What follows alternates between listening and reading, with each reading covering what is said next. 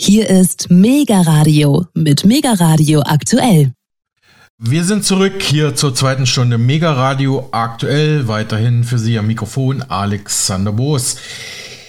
Ja, wir präsentieren Ihnen jetzt ein top aktuelles Interview, wo wir uns noch einmal die aktuelle Lage bei den sogenannten BRICS-Staaten anschauen. Brasilien, Russland, Indien, China, Südafrika und ab dem nächsten Jahr kommen noch einige weitere Länder Dazu all das jetzt in diesem neuen Mega Radio aktuell Interview mit dem renommierten Goldmarkt- und Finanzmarktanalytiker, Goldmarktexperten, Silberexperten Dimitri Speck zur Lage der BRICS nach dem letzten großen BRICS-Gipfel in Südafrika, der ja am 22. August 2023 begann. Wir wollen uns die Ergebnisse dieses Gipfels mal näher betrachten, diese auswerten. Eine neue goldgedeckte Handelswährung kommt ja erstmal nicht, steht aber weiter auf der Agenda und wird unter anderem von Brasilien vorangetrieben, wie wir die letzten Tage berichtet hatten, und aktuell von einem neuen BRICS-internen Ausschuss auf seine Umsetzbarkeit hin untersucht, wie Herr Speck uns berichtet. Wo steht die BRICS-Staatengruppe rund um China und Russland aktuell? Wie reagiert der Westen? Wie ist die geopolitische und weltwirtschaftliche Bedeutung der Gruppe mit der Erweiterung zur BRICS Plus gestiegen, vor allem beim Erdöl? Welche Fragen ergeben sich für die Währungen dieser Welt, vor allem für die bisherige Weltleitwährung US-Dollar? Und wie ist die Lage in China? Stichwort Blase, Immobilienkrise rund um das angeschlagene Unternehmen Evergrande. Diese Fragen versuchen wir jetzt zu beantworten. Letztlich sei vieles bei der BRICS Symbolpolitik, schätzt unser Interviewpartner ein. Aber das Grundproblem laut Herrn Speck, Politiker sowohl im Westen als auch in den BRICS-Staaten fehle es oft an ökonomischem Sachverstand um solche Währungsprojekte und ihre Folgen tatsächlich in der Tiefe zu verstehen. Herr Speck, ja wieder mal schön, dass wir Ihre Expertise als Goldmarktanalytiker, als Buchautor, als Vertreter von Cisonex hier wieder bei uns im Programm haben. Wir hatten ja schon vor dem letzten BRICS-Gipfel in Südafrika gesprochen. Da haben wir noch ein bisschen fabuliert, ein bisschen spekuliert, analysiert, was wäre, wenn die BRICS-Staatengruppe eine goldgedeckte Handelswährung einführt. Sie hatten ja schon da gesagt, also das wird nicht leicht, das ist nicht einfach, einfach mal so eine neue Handelswährung einzuführen. Genauso war jetzt auch der Tenor beim BRICS-Gipfel. Man wolle zwar weiter enger in Wirtschafts- und Finanzfragen äh, kooperieren, hat sich auch erweitert zur BRICS Plus. Iran, Saudi-Arabien etc. Äh, sind jetzt neue Mitglieder, hatten wir auch schon letzten Tag immer wieder im Programm. Aber eine neue Gemeinschafts- oder Handelswährung wurde erstmal, ich sag mal, vor Tag zumindest nicht konkretisiert. Überraschung, doch keine neue Goldwährung, titelte der Aktionär.de nach dem Gipfel. Herr Speck, wie schätzen Sie diesen ausbleibenden Schritt der BRICS im Geldbereich grundsätzlich ein, der aber, wie gesagt, noch nicht ganz vom Tisch ist? Ich glaube, da wird noch was kommen. Also das mit der goldgedeckten Handelswährung, das haben wir ja mhm. schon im Vorfeld gesagt, das ist völlig unmöglich, weil es gibt das Gold gar nicht um diese Währung zu decken. Und es wäre auch für die beteiligten Länder auch eine Goldanbindung, welche Art auch immer, zum gegenwärtigen Zeitpunkt gar nicht, gar nicht sinnvoll. Das könnten sie außerdem jetzt schon machen, Verträge in Gold abschließen und sie tun es nicht. Mhm. Was eine Handelswährung angeht, haben die BRICS ja anscheinend jetzt einen Ausschuss äh, gebildet, der das überprüfen soll. Und natürlich ist es möglich, dass sie jetzt auf eine Art Währungskorb kommen, obwohl die Volkswirtschaften sehr unterschiedlich sind. Bisher war es in der Geschichte so, dass Währungskörbe ähm, und auch Währungsunionen und dergleichen eigentlich relativ ja suboptimal verliefen, um es mal so auszudrücken. Was die BRICS-Staaten auf jeden Fall wollen, ist mehr in ihren äh, eigenen Währungen ähm, den Handel abschließen und das werden sie sicher auch weiter forcieren. Und das Ziel ist zweierlei. Zum einen wollen sie vom Dollar aus politischen Gründen weg. Das heißt, sie wollen sich nicht dem Risiko aussetzen. Das gilt übrigens auch für den Euro, dass sie eben unter politischem Druck kommen, weil äh, die USA einfach die, die ähm, Devisen einfrieren oder den Zahlungs Verkehr verunmöglichen.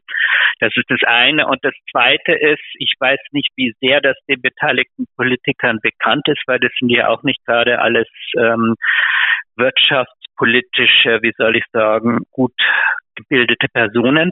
Das zweite ist einfach, die Welt finanziert durch das US-Dollar-Privileg, nachdem ja viel mehr Schulden quasi, und zwar um die 15 mhm. Billionen US-Dollar hat sich die USA im Ausland verschuldet durch das laufende Defizit in den vergangenen Jahrzehnten. Das heißt, es fließt laufend Wohlstand, reale Güter von der Welt ab in die USA. Und das äh, wollen natürlich die Politiker, denen das bekannt und bewusst ist, auch unterbinden. Und dazu muss man natürlich auch auf Dollar einfach sowohl im Handel als auch äh, bei der Devisenreserve. Das sind zwei unterschiedliche ähm, Themen, auch wenn sie miteinander zusammenhängen. Eben einfach den Dollaranteil stutzen auf die Bedeutung der US-Wirtschaft relativ zur, zum Weltsozialprodukt, also zur Weltwirtschaftsleistung. Und ähm, dieser Prozess ist im Gange und der wird Jahre dauern. Also die Ablösung damals des britischen Pfundes mhm. durch den Dollar, ja, äh, schon in den 1920er Jahren war die US-Wirtschaft ja stärker und es hat sich bis in die 1950er hingezogen. Beim Dollar kann es schneller gehen, weil der Dollar komplett ungedeckt ist und wegen der angesprochenen Thematiken. Ja, zum Beispiel könnten die Zentralbanken relativ schnell ihre Dollarreserven umschichten. Das kann also binnen einiger Jahre geschehen, sage ich mal. Es muss nicht wieder drei Dekaden oder so dauern, aber sowas dauert einfach. Zwei kurze Anmerkungen dazu. Das hat jetzt Thorsten Polleit auch in einem Gastbeitrag für die Wirtschaftswoche letzte Woche geschrieben, dass dieser Prozess der Entkopplung vom Dollar, also dass auch die Staaten wie Russland und China, also die großen BRICS-Staaten, auch immer mehr ihre Dollarreserven in den Staatsreserven abstoßen bzw. umtauschen in andere Währungen oder andere Anlageformen. Und weil Sie gerade auch den Währungskorb und den Euro angesprochen haben, Herr Speck, das hatte auch Marc Friedrich in den letzten Wochen immer wieder in Beiträgen gesagt, dass ja ein Währungskorb jetzt gerade mit Blick auf den EQ oder den Euro halt manchmal auch nicht so, so eine ganz schlaue Idee ist, weil, und Sie haben es ja gerade auch angesprochen, weil auch gerade die Wirtschaftsleistungen oder die Wirtschaftsstrukturen, die Finanzstrukturen der BRICS-Staaten ja unterschiedlicher kommen, kommen sein könnten. Ne? Also ich meine, klar, Brasilien hat jetzt nicht die Wirtschaftsstärke wie, wie China zum Beispiel. Ich weiß nicht, wenn Sie die zwei Punkte noch mal kurz, obwohl den ersten haben Sie eigentlich schon erklärt, aber vielleicht noch mal diese, diese Euro-Währungskorb-Geschichte noch mal kurz einordnen könnten? Also eine gemeinsame Währung oder so ist meines Erachtens zwischen diesen Staaten mhm. sogar erst recht zum Scheitern verurteilt als, als äh, die Problematik beim Euro, die ja hin, hinreichend gut ist und der übrigens auch Jahrzehnte gedauert hat, bei viel näher beisammenliegenden Volkswirtschaften und Kulturen, als es eben, was weiß ich, zwischen äh, Saudi-Arabien, China, Indien und Brasilien und jetzt Argentinien, ich meine, da haben wir 100 Prozent und mehr Inflation, der Fall ist. Ja, ähm, was nichtsdestoweniger könnten die natürlich eine Art Verrechnungseinheit machen. Wenn sie das gut machen, kann es funktionieren. Geschichtlich hat es halt bisher nicht funktioniert. Ja, ähm, das, das ist einfach so, auch Verrechnungseinheiten nicht. Aber die könnten natürlich eine gute Währungsbörse machen und dann sozusagen verschiedene Währungskörbe dort regelmäßig anbieten, an denen dann Kontrakte sich orientieren können. Aber wie gesagt, das ist nicht leicht zu machen und das wissen die beteiligten Länder auch. Also sie werden es wohl versuchen. Vielleicht klappt es diesmal. Wie gesagt, in der Vergangenheit hat es nicht geklappt. Mhm. Ganz kleine Korrektur.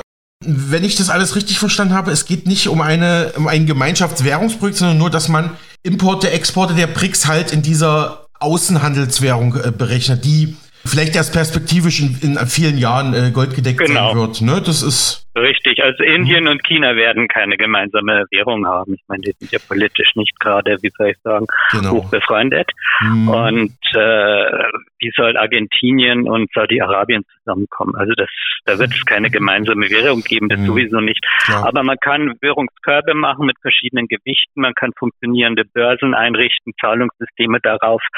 Ähm, wenn man es gut macht, kann es funktionieren. Historisch, wie gesagt, hat es bisher nicht funktioniert, aber die, die Geschichte sozusagen flexibler Währung ist ja auch relativ jung. Das darf man auch nicht mhm. vergessen. Mhm. Das hat ohne Golddeckung im Prinzip 1971 begonnen und dann hatten wir bereits den Dollar. Also es, man kann es nicht ausschließen, dass es funktioniert. Historisch haben wir einfach keinen Vorläufer für so einen Währungskorb, der sich dann durchsetzt auch. Also bei konkreten Verträgen auch konkret durchsetzt. Es gibt einfach keinen kein Vorbild nach meinem Kenntnisstand. Mhm.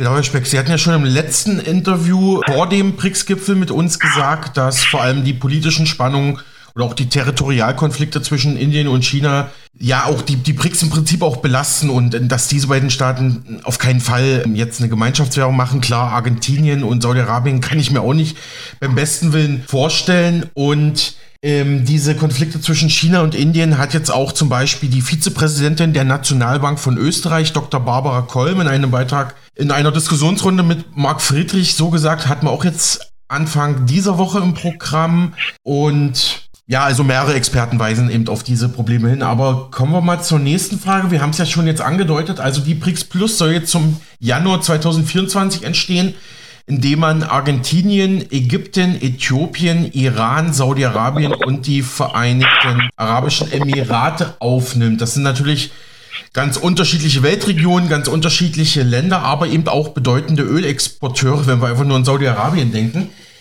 Herr Speck, wie schätzen Sie denn diesen Erweiterungsschritt der BRICS im Mitgliederbereich grundsätzlich ein? Welche Folgen könnten daraus geopolitisch und weltwirtschaftlich entstehen? für den Westen, für die Weltwirtschaft und den BRICS-Raum selbst? Also zum einen sind es einfach meines Erachtens politische Signale, die hier gesetzt werden. Zum Beispiel sind jetzt einfach die beiden großen Staaten Südamerikas drin. Damit ist sozusagen Südamerika hier stark vertreten.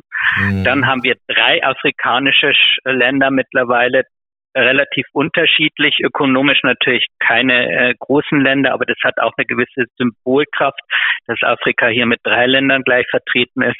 Dann haben wir drei zusätzliche Ölförderländer. Wir haben ja bereits beispielsweise Russland drinnen, aber mit Saudi-Arabien und äh, Iran und den Vereinigten Arabischen Emiraten und Brasilien natürlich, das sind alles Ölförderstaaten. Hier haben wir ein starkes Signal Richtung Öl, Richtung ähm, Richtung Rohstoffe, dass, dass diese, diese Länder sich eben quasi ja ein bisschen, äh, sage ich mal, emanzipieren wollen vom Westen. Das heißt nicht, dass sie alle jetzt äh, sich auf russische oder chinesische Seite schlagen, dafür gibt es wenig Indizien, aber sie wollen sich emanzipieren. Das hat Saudi-Arabien, die Vereinigten Arabischen Emirate ja schon klar gemacht, indem sie beispielsweise äh, schon vor diesem BRICS-Treffen gesagt haben, sie werden künftig auch ähm, Dollar akzeptieren, ähm, andere Währungen als den Dollar mhm. akzeptieren. Mhm. Die VAE haben dies auch bereits gemacht, äh, Saudi-Arabien noch nicht. Laut einem Bericht, ich glaube des Wall Street Journals, haben wiederum die USA jetzt Saudi-Arabien sozusagen gebeten, doch alles wieder in Dollar zu machen. Das ist also ein Hin ja. und Her. Die Länder mhm. wollen sich aber emanzipieren und damit kündigen sie eben das Petrodollar-System auf das 1974 als Geheimabkommen zwischen den USA und Saudi-Arabien geschlossen wurde. Und dieses System sagte einfach, dass der gesamte Ölhandel quasi auf Dollar äh, basieren soll. Dafür garantieren die USA dem saudischen Königreich die Existenz, die Sicherheit. Mhm. Und ähm, das ist jetzt im Prinzip aufgekündigt worden, schon, schon vor längerem, äh, vor ja. ein, zwei, drei Jahren von Saudi-Arabien. Dieser Prozess ist damit entstehen und das ist eine Abwendung vom Dollar. Ja, damit können die Amerikaner eben ihr Defizit schlechter finanzieren. Wie gesagt, das ist ein schleichender mhm. Prozess, weil es keine Alternativen gibt mhm. oder keine guten. Ja. Aber ich kann mir durchaus vorstellen, dass die US-Strategen in, in Washington, im Pentagon da durchaus äh, zumindest gedanklich Sturm laufen. Ich meine, das ist ja eine existenzielle Bedrohung der Machtgrundlage der USA und ja, seiner Finanzen, seiner Auslandsfinanzierungen, auch vom Militär. Das ist ja eigentlich, das ist echt eine Zäsur für die US-Politik, Herr Speck. Das ist objektiv richtig, aber den nicht allen Politikern bewusst und auch nicht allen okay. Beratern der Politiker mhm. bewusst. Das ist also ganz spannend zu sehen. Das war bereits 1967 war das erste Mal, zumindest das erste Mal, dass ich es in Dokumenten gefunden habe, einem Regierungs, einem Regierungsberater damals von, war nicht Nixon, war Johnson, eben äh, bewusst geworden, dass, dass dieses Schema des, des laufenden Auslandsdefizits eben durch den Dollarstandard erreicht werden kann. Er hat das also quasi vorgedacht und er hat sich dann darüber beklagt, dass die Politiker das nicht verstanden haben. Und ich denke, das ist bis heute so. Ja, das, da hat sich mhm. nichts dran geändert. Als mhm. Trump zum Beispiel, das ist eine Sekundärfolge des laufenden Defizits der USA und der, des übermäßigen Imports an Waren haben wir als Sekundärfolge eine Deindustrialisierung der USA erlebt. Das hängt miteinander zusammen, weil der Dollar dadurch zu hoch stand. Also wer mehr importiert als exportiert an Waren, der ist einfach weniger wettbewerbsfähig und der, dessen Industrie baut sich ab. Das war ja in den USA zu beobachten. Und Trump zum Beispiel wollte eben die Reindustrialisierung der USA, ja, und kam dann auf so Ideen wie einen Handelskrieg mit China ähm, zu beginnen, anstatt eben dieses Defizit zu beenden. Und ich kenne jetzt nur einen in der jüngeren Geschichte, damit meine ich die letzten 20 Jahren. Ich kenne nur einen einzigen Berater, ich glaube, das war unter das war unter Obama ein Regierungsberater, der mhm. diesen Zusammenhang zumindest benannt hat, der mir zu Ohren gekommen ist. Also wir müssen davon ausgehen, dass von den Politikern, auch der BRIC-Staaten, nur ein kleiner Teil die ökonomischen Zusammenhänge kennt. Hm, okay, ja. genau, verstehe. Das haben Sie vorhin ja schon angedeutet. Also, Herr Speck, Sie gehen jetzt nicht davon aus, dass bei den BRICS-Strategen, sage ich jetzt mal, dass da wirklich so ein ganz großer ökonomischer Masterplan dahinter steht oder monetärer Masterplan. Es ja. ist ganz klar eine Abkehr vom Dollar beabsichtigt, aus verschiedenen Motiven. Ja, das ist ganz klar. Aber die Politiker, die handelnden Politiker, denen ist noch nicht genau klar, äh, was die Geschichte ist. Das wissen viele nicht, manche wissen es nicht, die ich jetzt äh, ja auch zum Teil dargelegt habe. Und erst recht ist ihnen nicht klar, wie sie das in Zukunft meistern sollen. Also ich glaube, Putin beispielsweise drängt in Richtung einer gemeinsamen Handelswährung oder so, wenn ich das richtig verstanden habe. Andere eben in Richtung nationaler Währungen. Das, das ist eben völlig im Fluss und da sind jetzt Arbeitsgruppen und mal schauen, was bei rauskommt. Hm, genau, müssen wir mal abwarten. Genau, weil Sie gerade auch die Erdölexporteure wie Saudi-Arabien angesprochen haben. Finanzanalytiker Martin Siegel von Stabilitas Fonds sagte im Interview mit unserem Sender kurz vor Gipfelbeginn, äh, mit dieser Erweiterung würde eine neue Rohstoffweltmacht entstehen, denn diese Länder würden dann den Großteil der weltweiten Rohstoffförderung, Produktion, Verarbeitung dominieren. Wie sehen Sie das jetzt aktuell? Das ist ein weiterer Schritt in der Richtung, das ist ganz klar. Ähm, wir haben diese Entwicklung, äh, wie gesagt, bei Saudi-Arabien zum Beispiel schon vor, ich weiß es nicht genau, vor zwei, drei Jahren begann, dass, dass, dass Saudi-Arabien sich vom Dollar abgewendet hat. Nun war die OPEC Plus, also die OPEC ölfördernden Staaten zuzüglich Russland, ja schon vorher da. Das ist mhm. symbolisch sehr stark. Wir haben auch in Afrika immer wieder das eine oder andere Land, aber bei weitem nicht alle, die eben ähm, sich hier ähm, mehr an, an, an, ja, sozusagen, mehr an Rohstoffgewinnen durch den Verkauf, aber auch durch, durch die Verarbeitung vor Ort. Das thematisieren diese Länder jetzt viel stärker, eben, äh, dass mehr äh, Wertschöpfungskraft in den Ländern verbleibt. Das, das ist ganz klar sichtbar. Diese Entwicklung ist eine Abwendung vom Westen. Und da ist dieser BRICS-Schritt ein starkes Symbol. Aber von der Struktur her ist BRICS bisher zumindest ja, ja kein besonders aktiver, keine ak besonders aktive Organisation. Mhm. Ja, deswegen sehe ich das eher als einen starken symbolischen Akt, der viele Länder motivieren kann. Ja, aber von, von der Struktur her, von der Organisation her ist die BRICS sozusagen hier nicht sowas wie ein Kartell oder sowas wie mhm. ja ein, ein Antikorruptionsverein oder ein Anti-West-Verein oder so. Das ist die BRICS sicher nicht. Mhm. Das sind die, also die, die Organisation. Mhm, genau.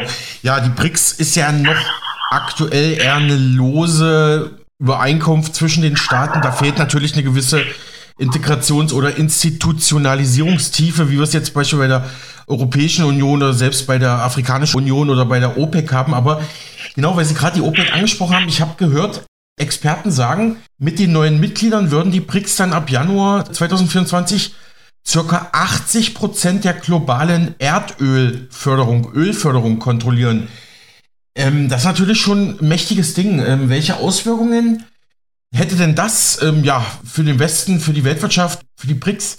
Wie geht vielleicht auch die OPEC jetzt ähm, ja gestärkt äh, da hervor? Äh, diese Entwicklung haben wir auch bereits seit ein, zwei, drei Jahren. Ähm, und ähm, das ist einfach, dass, dass diese Ab, dass eben andere Länder Öl handeln können. Also China kann Öl von Saudi-Arabien wahrscheinlich oder von der VAE machen sie es ja bereit oder Iran machen sie es auch, eben anders bezahlen als in Dollar. Ähm, ob es wird auch wieder Kartellabsprachen geben zwischen diesen Ländern, also über die OPEC natürlich und nicht über die BRICS als Organisation, weil die OPEC ist eine etablierte Organisation. Ja, ähm, das ähm, insgesamt bedeutet übrigens diese ganze Entwicklung weg vom Dollar ein Wohlstandsverlust für den Westen. Das muss man nochmal auch, auch äh, klar sagen. Weil, wie gesagt, bisher haben die USA ein laufendes Defizit von etwa drei Prozent des BITs. Das hört sich nach wenig an, aber wenn man sich überlegt, wie hoch der Warenanteil am Bruttoinlandsprodukt in den USA ist, 17, 18, 19 Prozent, genau weiß ich jetzt nicht, dann ist es halt doch recht viel an Waren, die sozusagen die USA importieren, anstatt sie selbst zu produzieren. Und das betrifft den ganzen Westen übrigens. Also Europa kann sich da nicht ausnehmen, obwohl Deutschland zum Beispiel einen Leistungsbilanzüberschuss hat, weil wir jetzt eine deutlich erhöhte Gasrechnung in Richtung USA bezahlen, sozusagen das Defizit der mhm. USA dadurch mindern. Also der Westen wird durch diese gesamte Entwicklung, und da ist diese BRICS-Erweiterung meines Erachtens eher ein, ein Symbol bisher, wird durch diese ganze Entwicklung einfach mehr für Vorprodukte und für Rohstoffe bezahlen müssen. Und auch für finale Produkte. Ich meine, China und Indien, die, die produzieren ja auch alles mögliche andere. Und mhm. die können hier, wenn sie wollen, also China kann ja von heute auf morgen sagen, äh, wir bauen die Solarzellen lieber bei uns ein, als dass sie nach Deutschland liefern. Ja, China wird dadurch keinen Nachteil erleiden, mhm. sozusagen, weil haben, sie haben sowieso einen Überschuss und dann haben wir keine Solarzellen und können diese Produktion auch nicht stemmen. Ja, also das, mhm. das sind so Sachen, ähm, da ist einfach die der gesamte äh, die gesamten aufstrebenden Länder sind dabei sich bewusst zu werden ähm, dass sie eben nicht mehr äh, sozusagen dem Westen folgen müssen und wie, dass sie wirtschaftlich stark sind, ja, aber weiterhin enorme mhm. Probleme mhm. haben. Das darf man jetzt übrigens nicht vergessen. Mhm. Und äh, das, das ist einfach ein Prozess, der in diesen Jahren abläuft und diese BRICS-Erweiterung ist Teil dieses Prozesses, nicht mehr, auch nicht weniger. Mhm. Nur ganz kurze Zwischenfrage zur Volkswirtschaft von China, weil da habe ich die letzten Wochen auch unterschiedliche Einschätzungen gehört. Manche sagen, also da rollen jetzt oder da sind jetzt schon einige fundamentale Krisen im Entstehen. Der Immobilienmarkt stehe völlig vor dem Kollaps, habe ich irgendwo gehört. also in China jetzt, der chinesische Immobilienmarkt und auch, dass man in gewissen Branchen gar nicht mehr so die Wachstumsraten erzielt wie früher. Obwohl, gut, China hatte ja gigantisch, hat ja wirklich fast schon historisch einmalige Wachstumsraten in den letzten 20, 30 Jahren. Ist auch irgendwo klar, dass sich das wieder abkühlt. Aber ich habe jetzt letzten Tage bei The Pioneer gelesen, dass das wo alles ziemlich an den Haaren herbeigezogen sei. Da sagt ein Ökonom, nein, China steht eigentlich immer noch sehr, sehr solide da und hat immer noch ja die Möglichkeit, wirklich zu einer absoluten Wirtschaftsweltmacht aufzusteigen. Wie sehen Sie das, Herr Speck, in Ihren Analysen? Also China hat ein enormes Problem. Es ist in einer gigantischen Blase mit einer enormen Überschuldung. Okay. Ähm, das ist ähnlich wie die USA in den 1920er Jahren, vielleicht sogar etwas krasser. Also nach 2008 hat sich die, die Schuldenlast Chinas, also der gesamten Volkswirtschaft, nicht nur des Staates, sondern auch der Unternehmen und privaten Haushalte, von der Größenordnung 130, 140 Prozent zum Bruttoinlandsprodukt auf jetzt 280, 90, 300 Prozent, äh, mehr als verdoppelt. Ja, und das ging einher mit einer enormen Fehlallokation, also Fehlinvestition im Immobilienbereich, in einer riesigen Immobilienblase. Was wir aktuell sehen, ist vermutlich das Platzen dieser gesamten chinesischen Blase. Das muss man realistisch sehen. Das heißt, ähm, wir haben hier einen Rückgang zu beobachten bei Importen und Exporten. Wir haben Immobilienprobleme zu beobachten, zum Beispiel bei Bauträgergesellschaften, die ihren Verbindlichkeiten nicht mehr nachkommen können. Ja. Wir haben eine steigende Jugendarbeitslosigkeit zu ähm, äh, das ist sichtbar. Also das sind schon, äh, China muss von seinem Schuldenberg runter. Ja. Und mhm, wie China das anstellt, mhm. wissen wir nicht, aber das wird wahrscheinlich eine krisenhafte Entwicklung sein. Nichtsdestoweniger hat China ja eine, eine industrielle Substanz aufgebaut. Das heißt, China wird nach dieser Krise ähm, ohne weiteres oder nach dem Abbau der Verschuldung, das muss jetzt nicht unbedingt eine Wirtschaftskrise wie in den USA in den 1930er Jahren sein, ja, aber nach dem Abbau der Verschuldung äh, wird China sozusagen diese industrielle Substanz weiterhin haben und die Leute sind weiterhin fleißig. Das muss man auch mal sehen bei den Chinesen. Sind mhm. auch gut gebildet, auch mhm. ein sehr hoher Anteil an äh, an Studenten der Ingenieurwissenschaften und dergleichen mehr. Also für China muss man sich auf die nächsten 10, 20, 30 Jahre keine großen Sorgen machen, aber kurzfristig mhm. wird diese Blase enorme Probleme bereiten ja. und langfristig haben wir die Demografie in China. Also das ist so ein, ein grober Überblick zu China. Wo Sie gerade die Stichworte Überschuldung und Blase nennen, ich habe jetzt gerade nochmal nachgeschaut, die Situation bei Evergrande, da habe ich jetzt hier gelesen beim britischen Guardian und bei der Tagesschau, ja, der Börsenhandel des Krisenkonzerns Evergrande äh, startet wieder und die Aktie rauscht in die Tiefe.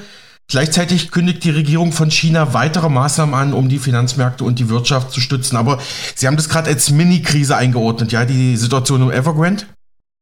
Es ist keine Mini-Krise. Die Immobilienkrise wird sehr groß werden. Der chinesische Immobilienmarkt äh, war nach einer Erhebung von vor zwei Jahren etwa volumenmäßig äh, doppelt so teuer, grob gesprochen, wie der der USA. Fast doppelt so teuer. Und der US-Immobilienmarkt war zu dem Zeitpunkt bereits auch auf einem Niveau ähnlich wie 2006 zum, zum, zur Wirtschaftsleistung. Und damals mhm. platzte ja in den USA die, die Immobilienblase. Das heißt, wir haben einen chinesischen Immobilienmarkt, der fast doppelt so hoch ist wie der der USA, welcher selbst wiederum in der Blase ist. Das heißt, nachdem die, die chinesische Wirtschaft, chinesische Wirtschaft ja nicht doppelt so stark ist wie die der USA, sondern nach Kaufkraftparitäten etwa so groß wie die USA, haben wir da eine enorme Blase. Das ist die größte Blase, äh, Einzelblase, Teilblase, wenn man so will, der aktuellen Megablase, die weltweit stattfindet, die, der chinesische Immobilienmarkt noch größer als die Blase am US-Aktienmarkt, volumenmäßig, also in Dollarbeträgen. Das ist nicht leicht abzubauen. Das ist keine Kleinigkeit. Mhm. Ja, vielen Dank jetzt auch für diese Kurzanalyse hier zur chinesischen Volkswirtschaft. Hatte ich gar nicht so geplant. Aber vielen Dank dafür und dann natürlich nochmal der Hinweis auf Ihr aktuelles Buch. Die größte Blase aller Zeiten, also die größte Finanzblase aller Zeiten, ist im Finanzbuchverlag Ende 2022 erschienen, immer noch hochaktuell. Da zeichnen Sie auch so die historischen Linien bis heute nach, Herr Speck. Haben wir ja auch schon in mehreren Interviews bei unserem Sender abgedeckt. Können Sie zum Beispiel auf unserem Spotify-Kanal Mega Radio aktuell das neue Inforadio nachhören. Ist, glaube ich, erschienen ich glaube, war das Dezember 2022 und dann haben wir es auch nochmal im Frühjahr 2023 besprochen. Aber einfach googeln, äh, größte Finanzblase aller Zeiten, Dimitri Speck, haben Sie auch schon Treffer. Sie haben ja nicht nur mit uns gesprochen, haben mehrere Interviews, mehrere Beiträge überall im Handel erhältlich. So, Herr Speck, gehen wir mal weiter mit unserem Interview hier zur, zur Situation bei den BRICS. Ich habe hier kritische Einschätzungen direkt in Russland gefunden, obwohl ja Russland äh, eigentlich das BRICS auch als Prestigeprojekt sieht, habe ich hier bei russischen Zeitungen folgende Einschätzungen gelesen. Und zwar sieht äh, die russische Zeitung Novaya Gazeta die Erweiterung der BRICS kritisch. Kollektive Anti-Westen, Doppelpunkt. BRICS kündigt feierlich seine Expansion an und der Hauptnutznießer scheint China zu sein, schreibt die Novaya Gazeta. Also das war kurz nach Gipfelschluss in Südafrika und fragte dann kritisch, was haben diese über den Globus verstreuten Staaten zwischen Fernost und Südamerika, dem Arktischen Ozean und Kap Horn gemeinsam und warum jetzt? Die Schlüsselwörter in den bilateralen Beziehungen zwischen den BRICS-Staaten sind Nichteinmischung und gegenseitiger Nutzen, also Nichteinmischung in die inneren Angelegenheiten, ist da so ein Kernpunkt der, der BRICS-Staaten. Es ist im Prinzip das, ähm, der Gegenentwurf zum Westen, der ja sagt, also wenn jetzt humanitäre Katastrophen drohen oder ein Regime sich an die Macht putscht, wie jetzt im Niger, dann ja, habe der Westen da das Recht, sich einzumischen. Das sieht ja der globale Süden, das sehen Länder wie China mit Kolonialvergangenheit und auch Russland mit, mit seiner eigenen Geschichte natürlich durchaus kritisch und anders. Gleichzeitig erinnerte die Zeitung Novaya Gazeta aus Moskau an frühere gescheiterte Projekte, Länder im globalen Süden in Vereinigungen zusammenzuführen, etwa die blockfreien. Ja, Herr Speck, meine Frage dazu, kann das BRICS-Projekt mit den Zugpferden Russland und China vielleicht noch komplett scheitern, wie hier diese Zeitung leicht andeutet? Also die, die Schlussfolgerung, die hier ne, gemacht wird mit dem Vergleich mit dem Blockfreien, ist insofern äh, meines Erachtens äh, unangemessen, weil die Wirtschaftskraft äh, dieser aufstrebenden Länder heute ja viel größer ist mhm. und die des Westens quasi viel kleiner ist. Das heißt, ökonomisch gesehen hat einfach der Westen an Einfluss verloren. Und ähm, es wird einfach Zeit, dass der Westen das auch politisch kapiert, dass er eben hier äh, seine Vorherrschaft besser nicht ausspielt, sondern auf gleicher Augenhöhe, sage ich mal, Verhandlungen führt. Und was die diese Staaten, die aufstrebenden Staaten eben oder immer mehr aufstrebende Staaten sind ja bei weitem noch nicht alle, versuchen es eben souverän zu werden. Ja? Und äh, das bedeutet eben konkret auch eine Abwendung vom Westen, aber nicht keine Zuwendung zu China, nicht notwendigerweise und auch nicht notwendigerweise eine zu Russland. Und insofern mhm. stimmt der Vergleich mit dem Blockfreien nicht. Äh, wir haben ganz einfach ökonomisch viel stärkere äh, aufstrebende Länder als eben äh, zu Zeiten der Blockfreien in den 1960er, 70er Jahren. Und ähm, insofern werden sie diese Souveränität natürlich auch mehr oder minder durchsetzen können. Ja, also das, mhm. das, das, manche werden dabei mhm. von China total abhängig, weil China derzeit dominiert. Indien holt aber gut auf, dauert aber noch. Das ist auch klar ob wir eine wirklich multipolare Welt sehen werden oder vielleicht doch eine bipolare mit China und den USA und vielen Ländern, die sich mal diesem und jenem Staat zuwenden, das ist ein bisschen auch offen, aber China ist natürlich weitaus stärker ökonomisch als, was weiß ich, Äthiopien oder Ägypten oder so und wird damit auch wahrscheinlich mehr Einfluss haben. Ja, also insofern, diese Staaten emanzipieren sich vom Westen und einige davon werden in eine Abhängigkeit von China geraten. Das mhm. kann man, glaube ich, so ein bisschen vereinfacht mhm. sagen. Und andere mhm. werden wirklich souveräner werden. Ja, und das hängt nicht unbedingt, da ist auch BRICS jetzt nicht unbedingt äh, sozusagen das Schlüsselereignis, sondern eher ein symbolisches Ereignis. Dieses, diese Vorgänge hängen, Vorgänge hängen im Raum und sind schon seit einigen Jahren eben im Entstehen. Mhm. Ja, Gute historische Einordnung. Ich denke auch, dass die Blockfreien nicht vergleichbar sind mit BRICS. Also diese ökonomische Kraft im, ja, im sogenannten globalen Süden, also bei den Ländern der, ich sage jetzt mal zweite, dritte Welt, obwohl der Begriff auch schon lange überholt ist. Also dass sich so eine Weltwirtschaftsmacht außerhalb, außerhalb des sogenannten Wertewestens jetzt bildet, ich glaube, das gab es so in der Form noch nicht. Aber ähm, was ich spannend fand, mal kurze persönliche Einschätzung, dass auch jetzt wirklich eine regierungsnahe russische Zeitung relativ kritisch über die BRICS schreibt. Also im Westen wird ja immer so getan, als ob man in, in Russland nur äh, absolute Pro-Staatspropaganda liest, aber nee, ähm, die haben auch differenzierte Sichtweisen. Herr Speck, wir kommen langsam zum Ende und zurück zur möglichen neuen BRICS Außenhandelswährung, ob die jetzt goldgedeckt ist oder nicht. Ich habe zum Beispiel auch gelesen, vielleicht deckt man die auch mit einem Rohstoff- oder Edelmetallmix, also das ist dann Gold, Silber, Palladium, auch seltene Erden etc. einfließen so als Abdeckung. Und man muss ja sagen, schon beim Gipfel und auch die letzten Tage hat sich vor allem der Präsident von Brasilien, Lula da Silva, ja ähm, exponiert in den Medien und, und hat immer wieder betont, auch auf dem BRICS-Gipfel in Südafrika, dass die neue Entwicklungsbank der BRICS, die BRICS Bank, die sogenannte New Development Bank, schon jetzt den BRICS-Staaten Alternativen bieten könne, die besser den Bedürfnissen der Länder, äh, der Mitgliedsländer entsprechen. Es sei inakzeptabel, sagte er, dass Entwicklungsländer mit Zinssätzen bestraft werden, die bis zu achtmal höher sind als die, die von reichen Ländern erhoben werden. Das zieht natürlich auf die, auf die Leitzinspolitik ab.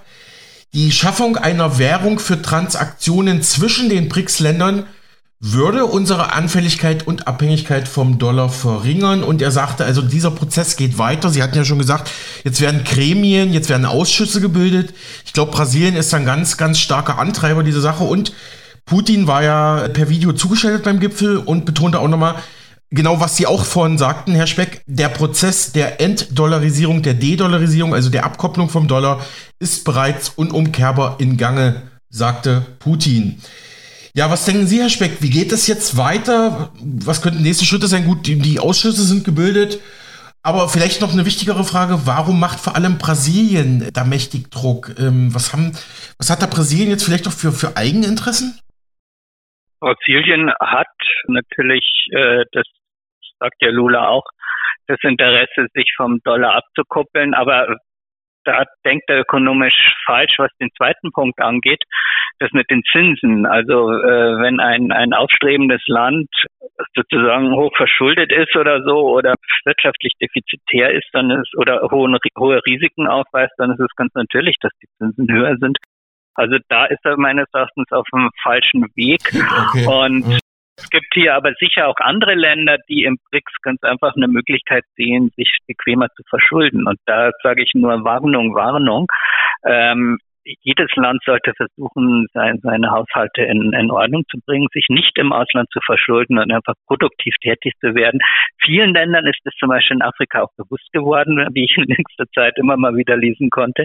Die wollen tatsächlich aus eigener Kraft sich befreien. Aber es gibt eben immer noch die Tendenz, sich einfach im Ausland verschulden zu wollen, eben mhm. auch bei, bei aufstrebenden Ländern. Und mich würde es nicht wundern, also das, ich wusste das nicht, was Lula da gesagt hatte mit ein Achtel der Zinsen oder so, mhm. dass es eben auch äh, Länder gibt, die ganz einfach sich bequem verschulden wollen. Und davon kann ich nur abraten, sich jetzt statt im Westen bei China zu verschulden oder so. Das ist meines Erachtens der falsche Weg für diese Länder. Mhm. Ich glaube, dieses Zitat habe ich bei beim ZDF gesehen, die sich, glaube auf, auf internationalen Nachrichtenagenturen wie EP berufen haben. Ähm, ja, aber äh, Sie haben es ja schon jetzt im Laufe des Interviews mehrfach angedeutet, Politiker müssen nicht immer über den besten ökonomischen Sachverstand äh, verfügen. Ja, wie gehen wir jetzt raus? Ähm, haben wir jetzt irgendwie noch ein Fazit am Ende? Ja, ich möchte mal eins ja. sagen, ähm, äh, weil wir die Zentralbankreserven nicht angesprochen haben, weil es ja dauernd hier in den Gesprächen, äh, auch in den Medien, um die Handelswährung geht. Ja, ganz, ganz kurz. Im Zentralbank. Ganz, ganz kurz, äh, das, das, hatte ich ja vorhin versucht deutlich zu machen mit den, Staats, äh. mit den Staatsreserven. Also die werden natürlich von den Zentralbanken verwaltet, dass man da auch immer weiter Dollar abstößt. Ich hoffe, das kam klar, aber machen Sie bitte weiter. Entschuldigung. Ja, aber das, das ist meistens eine der klarsten Entwicklungen. Okay. Ähm, die Zentralbankreserven und die Reserven auch großer Pensionsfonds sind ja sehr groß.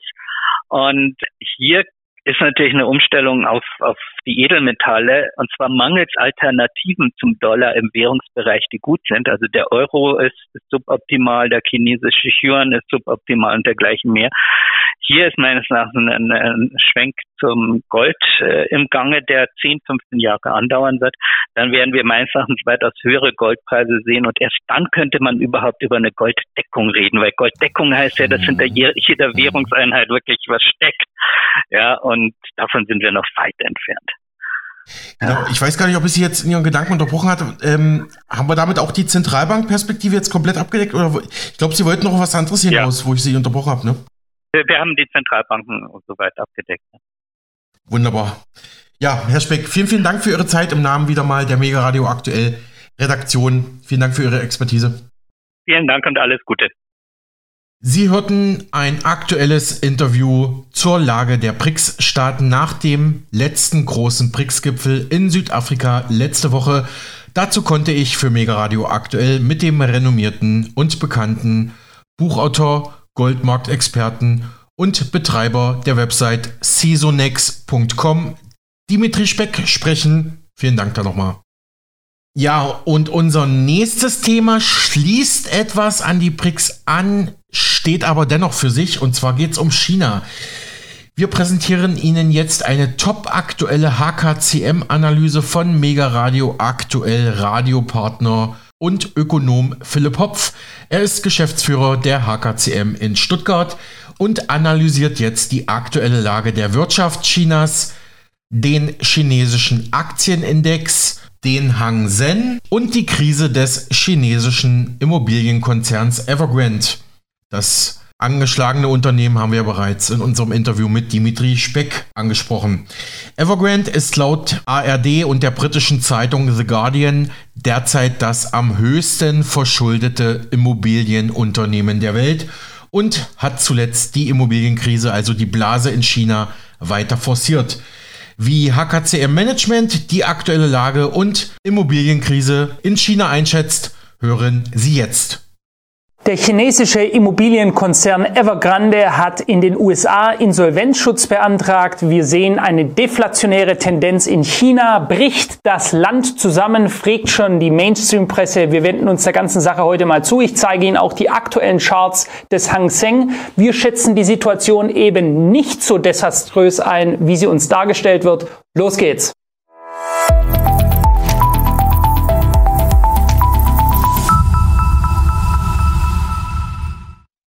Herzlich willkommen, mein Name ist Philipp Hopf, das ist ein weiteres Video der HKCM.